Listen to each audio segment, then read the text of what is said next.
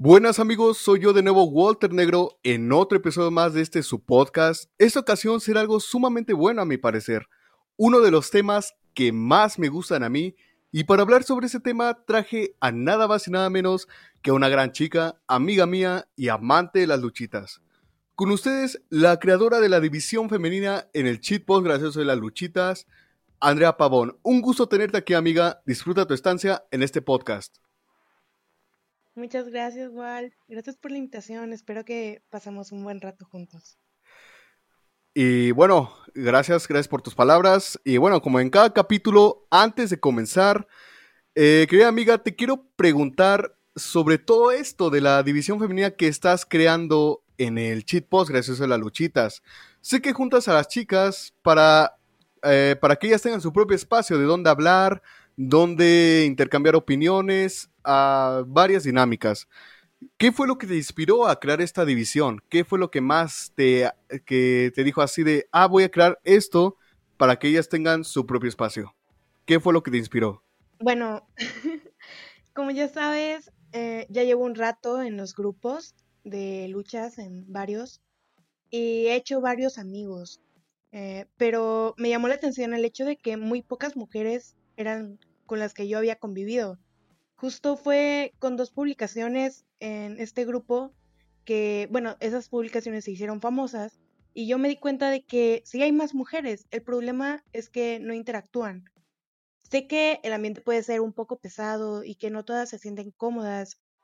Yo, pues mi personalidad es muy abierta, entonces debo admitir que creo que por lo mismo he podido relacionarme con todos y no tomarme muy en serio ciertos comentarios incluso pues a veces como que me gusta debatir con las otras personas y no sé, pero sé que no todas son así. Eh, por eso vino a mi cabeza la idea de hacer un grupo de puras mujeres. Hace mucho había estado en uno, pero creo que hubo como mala administración y murió. Aquí todas hemos puesto de nuestra parte, somos más tranquilas, entendemos nuestras ideas y creo que hemos aprendido a respetar las ideas de las demás.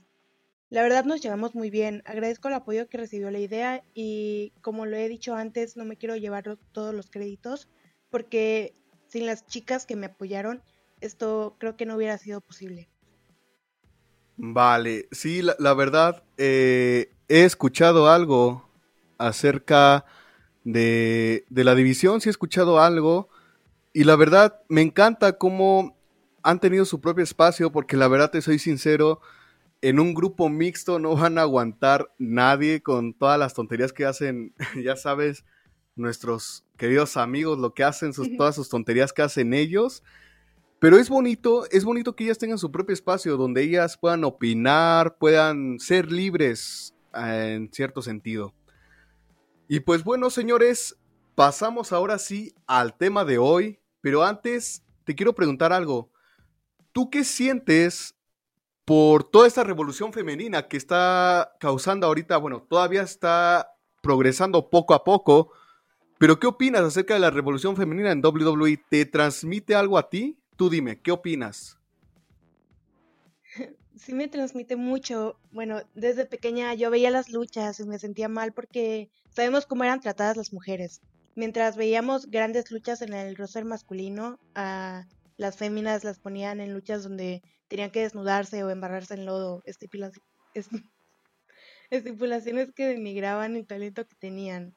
Crecí pensando que esa era la lucha de mujeres y por algo nunca fui como los varones que decían, de grande quiero ser luchador, porque yo veía esos segmentos y pensaba, no quiero ser tratada así. Entonces, cuando toda esta revolución empieza, se toman en serio a las mujeres, las ayudan a mejorar sus técnicas y demás, pues fue un cambio completo a mi perspectiva. Fue que dije, pues sí puedo ser luchadora. Yo estaba pequeña, no sabía muchas cosas, pero entendía el cambio que estaba pasando. Y bueno, no quito el mérito a las luchadoras de antes, para nada. Eh, fueron la base para que todo esto pasara. Incluso leo comentarios sobre las velas, por ejemplo, diciendo que no merecen estar en el Salón de la Fama porque no hicieron nada más que ser novia de otros luchadores. Y bueno, puede ser, tal vez ellos les dieron el impulso, pero no deben hacer menos el trabajo que hicieron en su tiempo. al menos yo sí era fan de ellas. Han sido parte de la revolución como cada una de las antes llamadas divas.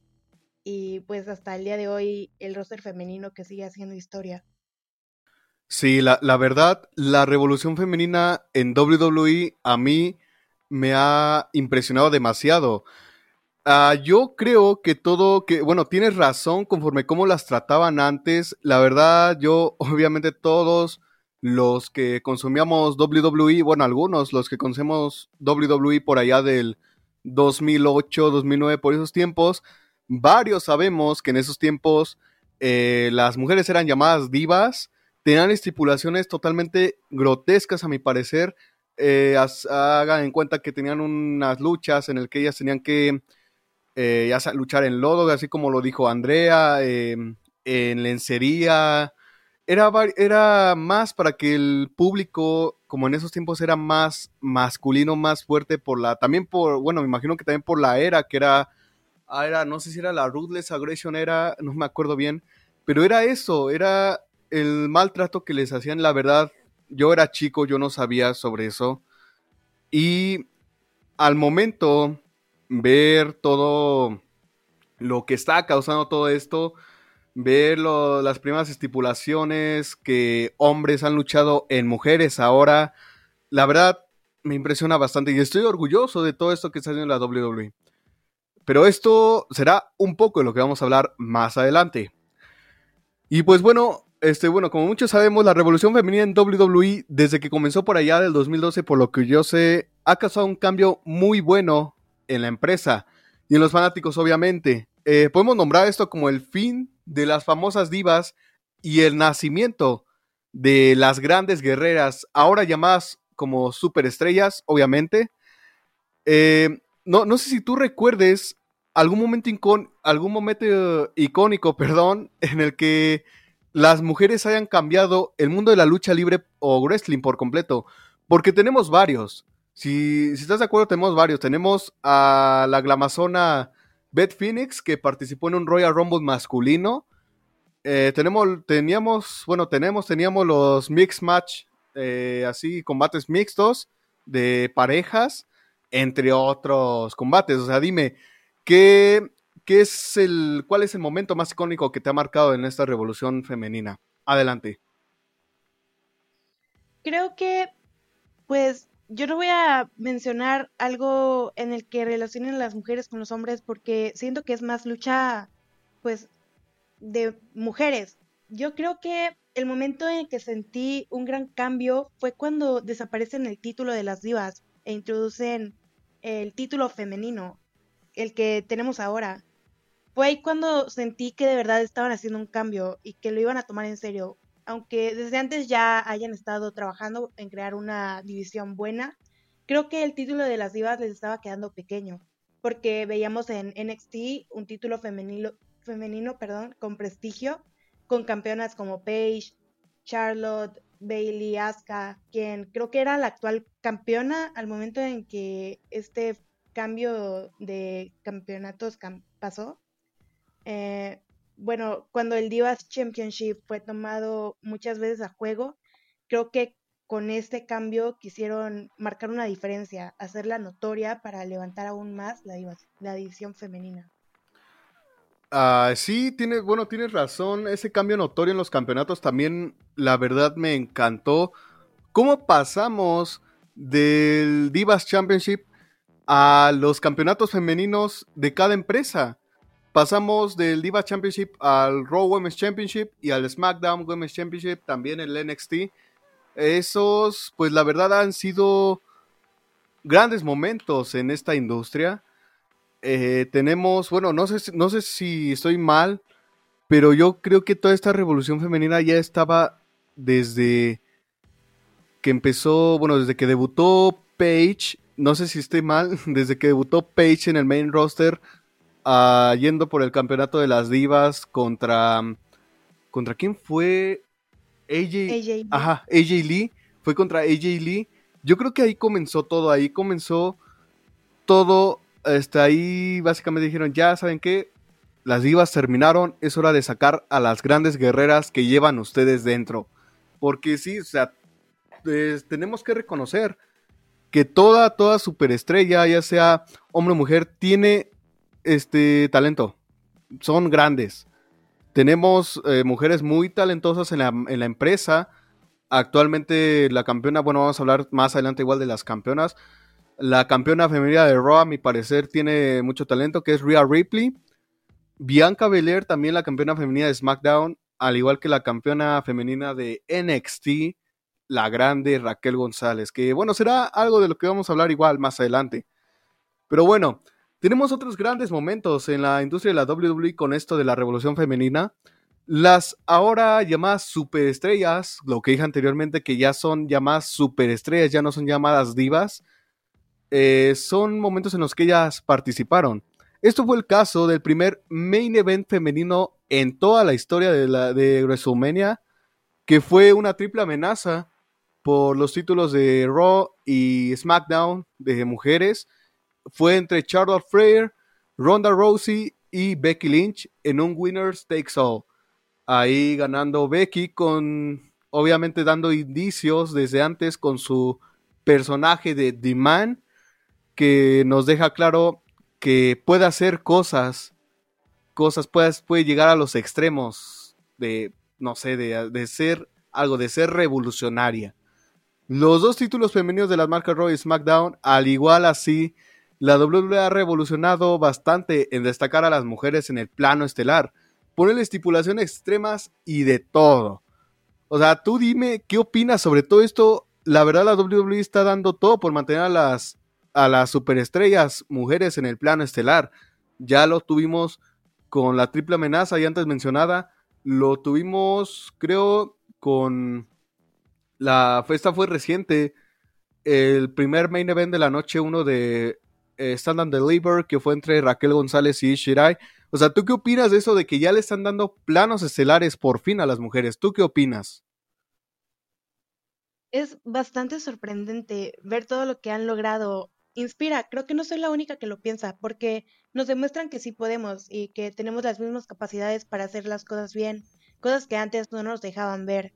Me da algo de tristeza el saber que antes tuvimos buenos talentos femeninos y que no puedan disfrutar lo que a día de hoy tenemos. Y sí, antes vimos varias luchas extremas. Con Lita, por ejemplo, que creo que es la más famosa en ese ámbito. Eh, obvio es triste pensar que ya es mayor y está un poco limitada por su edad como para verla en una lucha con estipulaciones extremas. Todavía puede pasar, pero hubiera sido genial verla haciéndolo en el tiempo en el que estuvo, por ejemplo, con los Hardy Boys o con Edge.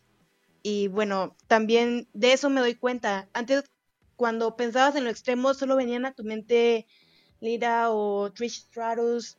Y ahora tenemos a tantas luchadoras que dan su máximo esfuerzo y ponen su físico en peligro para dar grandes batallas, para brindar un gran espectáculo a nosotros los fans. Y esto muestra que todas ponen de su parte y se esfuerzan por dejar a la división en un buen nivel.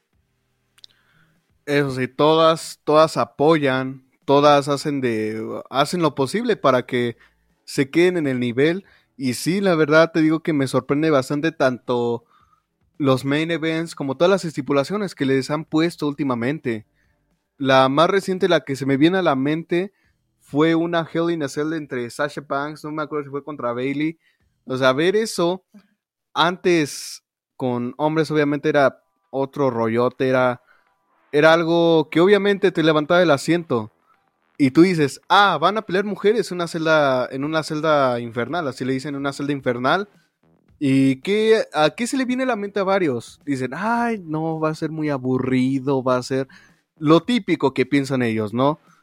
Y ahí está. Cuando luchan, la verdad, esta lucha de Sasha Banks en la celda infernal me, levantó el asiento totalmente. Fue una gran lucha, a mi parecer. Hay veces que tú piensas, no, van a hacer un mal espectáculo, pero cuando lo hacen, te dejan sin palabras, la verdad. Eh, esa lucha de la celda infernal me dejó sin palabras. Fue una gran lucha, la verdad. Esa lucha entre Sasha Banks, creo que fue contra Bailey, no recuerdo, por el título de SmackDown. Y bueno, pasando, ya platicamos acerca de las estipulaciones que les ponen a las superestrellas. A las guerreras, ya platicamos sobre las estipulaciones, pero también hay que tener en cuenta las exclusivas que han tenido en pay-per-views las mujeres, tales como la inclusión del Morning the Bank femenino, el Royal Rumble femenino y la más reciente, la NXT War Games femenina. Fue, bueno, han sido una gran cantidad igual de luchas en las que han incluido a las mujeres, así con estipulaciones que nosotros no nos imaginaríamos, que la verdad son grandes. E igualmente las premian con varias cosas. Por ejemplo, a mi parecer, un premio para las mujeres han sido los campeonatos en pareja de mujeres, que las premian por, no sé, por ser el tag más destacado, porque teníamos, bueno, lamentablemente ya las liberaron, teníamos a las icónicas, que fueron unas grandes campeonas en pareja, los ganaron en WrestleMania contra, bueno, una triple amenaza igual en parejas, fue una gran lucha, la verdad. Eh, también tenemos ahora, recientemente, los campeonatos en pareja femeninos, ahora de NXT, con las campeonas Sochi, Sochi Blackhair, perdón, y Ember Moon. Son igual grandes campeonas. Igual recientemente en NXT, bueno, ya esto ya es fuera de contexto, recientemente en NXT, creo que fue hace dos semanas más o menos, el main event fue una lucha, no me acuerdo si fue de 4 contra 4, el chiste ese que fue mix, mix match, ajá, fue entre las campeonas en pareja, Bronson Reed y Dexter Loomis contra The Way. Ver igual a, las mujeres incluidas en esas luchas de ese tipo es maravilloso, más cuando cooperan entre sí. Eso han sido miles de logros que han cumplido las mujeres, desde que las trataban, como lo, lo, decíamos hace, bueno, en el principio, desde que las trataban como si no fueran la verdad nada, hasta ser ahora unas guerreras, pero obviamente antes cómo las usaban, las usaban en spots no tan llamativos, eh, ahora las usan en luchas estelares e importantes en la historia de la WWE. Así que tú dime si no es cierto que ese sentir de la transición que, que tenemos todos de desde las divas hasta ahora superestrellas ha causado un impacto en todo el público. Dime si no es cierto eso. Sí es cierto, es algo grande. Yo que solo soy una fan más, me siento conmovida y orgullosa de todo lo que han logrado. No quiero imaginar lo que sienten ellas viviéndolo. Y siendo sincera, no me interesa si WWE solo lo hace por quedar bien con el público o por cumplir con las nuevas normas sociales. Nos están dando momentos memorables e históricos, cosas que no habíamos visto antes. Quiero mencionar también otras empresas como Stardom, que es exclusiva de mujeres, Sabemos que la cultura japonesa suele tener ciertos estándares, pero han logrado construir un muy buen roster, dando oportunidad a que nuevas féminas se forjen. Es sorprendente la cantidad de luchadoras femeninas que existen hoy en día. Creo que todo lo que han hecho las luchadoras más conocidas ha abierto las puertas a nuevas y posibles mejores superestrellas. Eso sí, tienes razón con la empresa de Stardom. Stardom es una empresa, para los que no los conocen, empresa de, de nipones, luchadoras, luchadoras japonesas, obviamente, claro, el roster es completamente de mujeres. Es una gran empresa. Eh, obviamente, en el canal de YouTube tenemos el análisis a la cartelera que hubo de su reciente evento del All Dream Star Cinderella. La verdad, yo no sé mucho, o sea, lo repito, sí Van a decir, lo vuelves a repetir, lo repites en cada video de New Japan, Stardom. Sí, no sé de lucha japonesa, pero viéndolo a la perspectiva ese día en el análisis, la verdad, ver un pay-per-view así, una, no, un pay-per-view, una empresa totalmente formada por mujeres, ah, es algo grandioso. Ver que ellas tienen sus propios títulos, es la verdad algo grandioso y la verdad estamos agradecidos totalmente con Roshi, que es al parecer el creador de esta empresa de Stardom, que ha hecho todo lo posible por sacar adelante a las grandes luchadoras de Stardom. igual, con WWE, la verdad, este, han tenido, ah, no sé, es que el trato de las divas, discúlpenme si lo vuelvo a retomar, pero nunca me gustó el trato de las divas. Así estaba chiquito y todo el rollo, pero ya cuando vas creciendo y vas volviendo a razonar todos esos spots, como que te pones a pensar, ¿en serio para esto usan a las mujeres en, una empresa de lucha libre? O sea, vamos a, vamos a ponernos a comparar. Aquí en México tenemos al Consejo Mundial de Lucha Libre al, y a la AAA, a otra empresa que recuerde así independiente, no sé, al DTU de acá, de acá donde yo vivo. Si nos damos cuenta, en la AAA usan más eso de incluir a las mujeres en luchas, en estipulaciones, hasta luchas con hombres, por Dios. Eso, eso, este, esa revolución que se ha visto de ver de cómo, cómo pasar de que las mujeres no pueden ser contadas en la, en la lucha libre, claro que pueden ser contadas. Claro que pueden ser unas guerreras, claro que pueden ir por oro, por el que sea. Lo vimos en WWE con China que no recuerdo, creo que fue campeona intercontinental, no recuerdo bien. ¿Y con quién más? Ah, alguien que... Creo que, creo que nada más fue la única que ganó un título así masculino, que fue China, en paz descanse. Que la verdad, eso, eso, volver a revivir ese spot, que obviamente varios de los que consumíamos antes de niños WWE por allá de, no sé, del 2008, no sabíamos de ese spot todavía, pero volviéndolo a retomar, la verdad, China hizo mucho, igual al unirse con Generation X, hizo de mucho China, la verdad. Y la verdad, China, China a mi parecer es como el, el símbolo, la persona que realmente inició esta revolución venía, o no, o, o, dime tú, Andrea, que China, la verdad se merece, no sé, un logro, o sea, obviamente ganó, ganó de todo en la vida, pero, o sea, que se merezca un reconocimiento, algo, como lo han hecho con Andre the Giant, que tiene su batalla real en, en WrestleMania, que hagan algo distinto con China. China fue la que impulsó todo esto de la, la revolución este, femenina en WWE.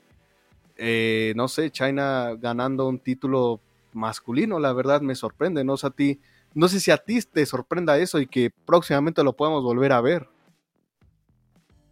Sí, dicho, pues, como tú le dices, siento que China merece mucho más reconocimiento. Creo que fueron ciertos problemas que hubo tal vez en backstage o cosas que hizo China después de su carrera, las que hicieron que tal vez la empresa quisiera ocultarlo un poco, como hemos visto que hacen con otras superestrellas, pero es que de verdad China fue, a mi parecer, la primera fémina que hizo algo más que quedarse en lo que todo el, todos estaban acostumbrados de, pues ya dijimos, ver a las luchadoras en segmentos denigrantes o que solo sean usadas por su cuerpo o por ser bonitas y no por su talento o su fuerza o lo que podían y eran capaces de hacer. Eso sí, y un claro ejemplo que, bueno, que ha participado también últimamente, un claro ejemplo de ello, de aquellas divas que fueron mal usadas por su cuerpo y por todo eso, un claro ejemplo puede ser Tori Wilson y Kelly Kelly, las únicas. O sea, Kelly Kelly fue ídola de las, de las mujeres, de las niñas también, pero ya cuando nos damos cuenta más ahorita, más en el presente, de que la usaron no, bueno, yo que yo, yo que yo recuerde, no la, no la usaron mal, pero no sé si por allá hay un spot en que la hayan usado mal. Pero eso sí, se ha visto con varias luchadoras cómo las tratan. Pero bueno, también hay que tener en cuenta que hubo el primer pay-per-view totalmente femenino. Algo de lo que platicamos hace rato, algo comparado con Stardom, solo que en este caso fue en WWE. El pay-per-view tomó el nombre de Evolution. ¿Por qué de Evolution? Porque básicamente es el primer pay-per-view en que todas las mujeres participan. Ningún hombre se hizo presente en esa lucha. Puras grandes superestrellas mujeres participaron. Leyendas también de, de superestrellas femeninas. A mi parecer, fue un gran pay-per-view. Lo disfruté bastante, en verdad. Ver las mujeres lograr algo así es, verdad, algo totalmente respetable. Yo siendo consumidor, como lo dije anteriormente, desde el 2008 de WWE, donde ya dicho anteriormente, usan a las mujeres como, ya saben, como si no fueran nada, hasta ahorita ser unas personas importantes. También tomemos en cuenta a las campeonas máximas, ya antes mencionadas, las campeonas que ya son caras de la empresa, que antes eran hombres, algunos caras de las empresas, de, de cada marca, perdón, de cada marca de, de WWE. Tenemos en SmackDown a la campeona Bianca Belair, también ganadora del Royal Rumble femenino del 2021. Tenemos a la campeona femenina de Raw, a Rhea Ripley, y en NXT igual, rompiendo fronteras, tenemos a Raquel González, campeona femenina de NXT. Las tres mujeres ahorita están dando lo mejor por cada marca. O sea, dime tú, yo sé, yo sé que tu luchadora favorita es Bianca Belair. O sea, te, por lo, por lo visto en, el grupo que tenemos con nuestros amigos, te emocionaste demasiado por ver campeona a Bianca Belair. O sea, y, y es respetable, obviamente. Bianca se lo mereció, obviamente. O sea, dime, dime tú, ¿tú qué sentiste cuando ella, aparte de que cuando ella ganó el Royal Rumble, ¿qué sentiste cuando derrotó a Sasha Banks en, en WrestleMania, que fue otro main event también de mujeres? ¿Qué sentiste tú? Te seré sincera, ese día, bueno, el día del Royal Rumble, yo me puse mi playera de Bianca Belair porque estaba segurísima de que era su día. Desde que Bianca salió segunda en el Royal Rumble, mis nervios estaban de lo peor. Mi abuelita, que, con, es con quien casi siempre veo los pay-per-view, eh, recuerdo que yo le decía, abuela, vamos con la de trenza. Si sacan a la de trenza, lloro. Y cosas así. O sea, yo, yo soy muy emocional. Si me emociono, lloro. Entonces, eh, en momentos cuando parecía que la iban a sacar, no quería ni ver. De verdad, yo quería que ganara cuando ganó me puse a llorar. O sea, pegué un grito y me puse a llorar como loca. Recuerdo que mi familia se estaba riendo de mí porque yo les juraba que si perdía, lloraría. Y de todos modos terminé llorando. Eh, yo estaba feliz con que ganara el Royal Rumble. Debo decir que es mi evento favorito. Y pues ya, si ganaba WrestleMania, pensé que no importaría tanto. Bueno, obviamente sí, porque es su primer campeonato y es el evento más grande de todo el año pero un main event en WrestleMania ya es ganancia, o sea, es buenísimo para cualquier persona, sin importar el resultado. Ese día pensé que no lloraría, pero me es imposible no hacerlo. Estoy completamente fascinada y enamorada del trabajo que hace Bianca. Sé que su historia camino a WrestleMania no fue la mejor, pero no pueden decir que la lucha que nos dieron Sasha Banks y ella eh, fue mala, porque de hecho fue bastante buena, a mi parecer, y digna de main event. O sea, sí, también si te diste cuenta, cuando terminó la lucha, hubo un clip por ahí filtrado, grabado desde el público, en el cual se ve a Sasha Banks arrastrándose en el piso, pero al mismo tiempo soltando una sonrisa. Eh, a mi parecer fue por dos cosas. Una de que volvieron a hacer historia siendo main event. Y dos, por ver, obviamente, a Bianca Belair siendo campeona. Eso eso, eso la verdad, te digo algo, Bianca Belair, yo, yo sabía que iba a ganar. Pero, ay, en esos, en esos últimos, cuando están dos últimos participantes en un Royal Rumble, te pones de nervios, más si es tu favorito o favorita. Por ejemplo, en este caso, mi favorita era Rhea Ripley. Yo decía, venga, así, sea, estaba echándole porras en la pantalla, estaba echándole porras a Rhea Ripley. Y y bueno, quedó, quedó en segundo lugar, estuvo, eso estuvo bien. Pero no, ma, estuvo ese pay-per-view, ese, no, esa lucha de Royal Rumble estuvo excelente. Pero, o sea, dime, hubo un momento icónico en el Royal Rumble.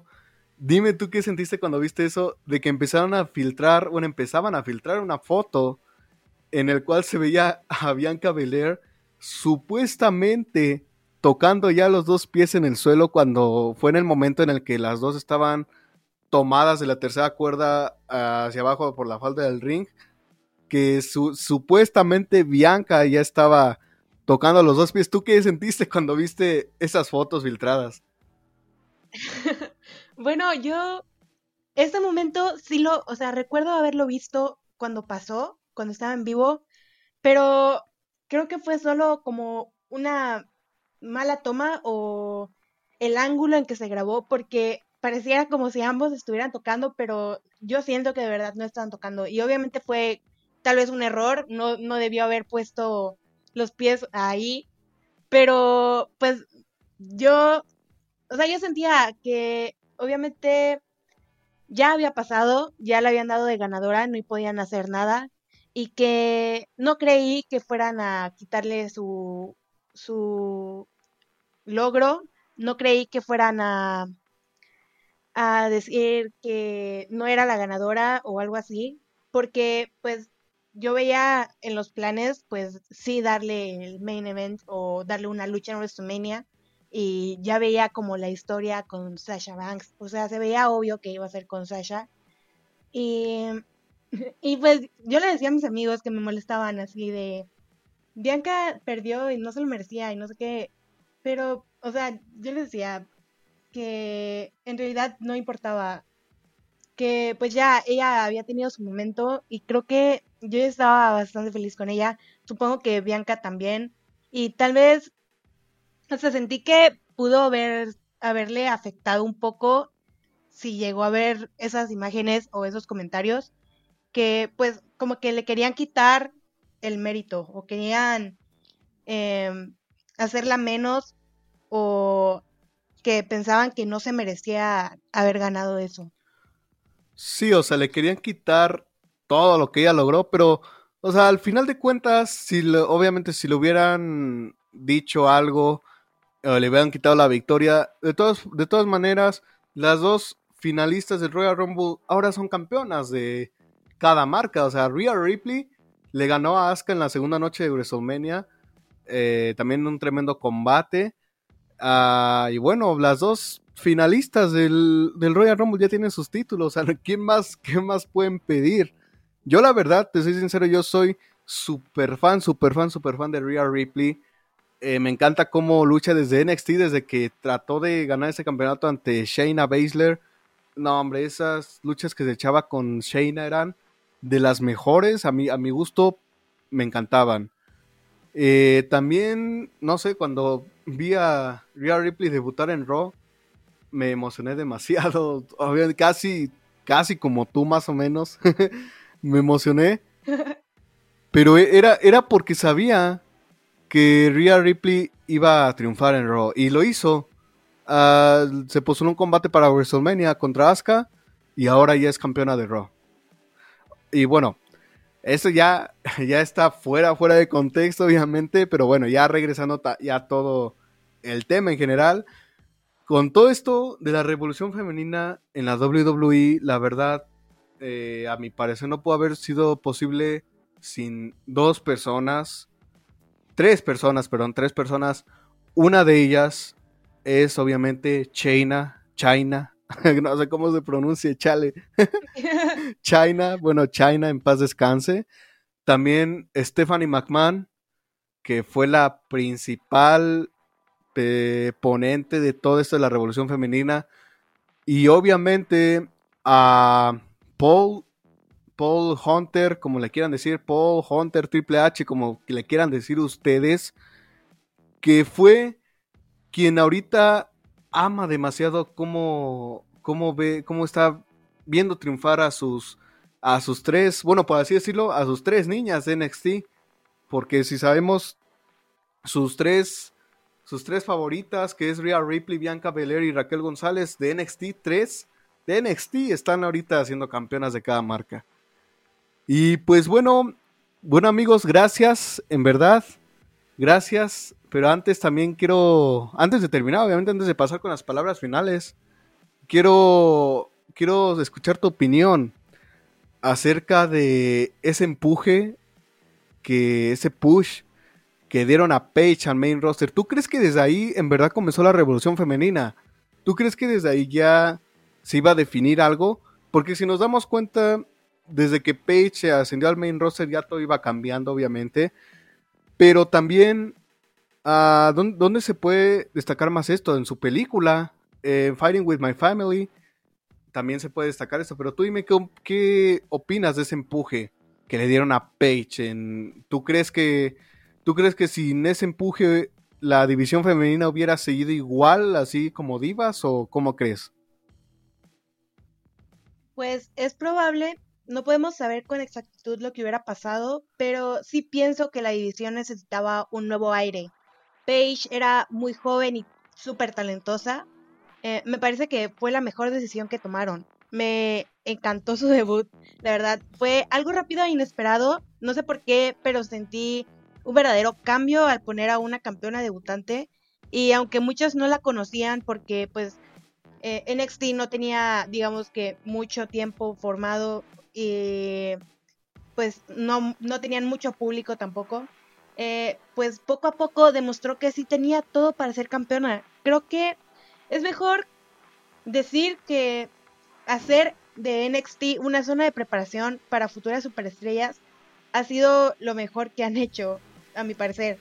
Porque antes no sé bien cuál era el método para introducir nuevos luchadores, pero siento que tal vez les faltaba un poco de preparación para ponerse frente a un público tan grande.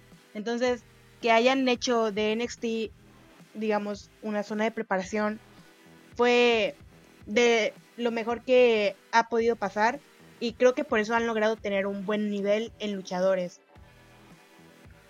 Eso sí, em, la verdad, te digo algo, el desarrollo que tienen la mayoría de luchadoras en NXT me, ha impresionado.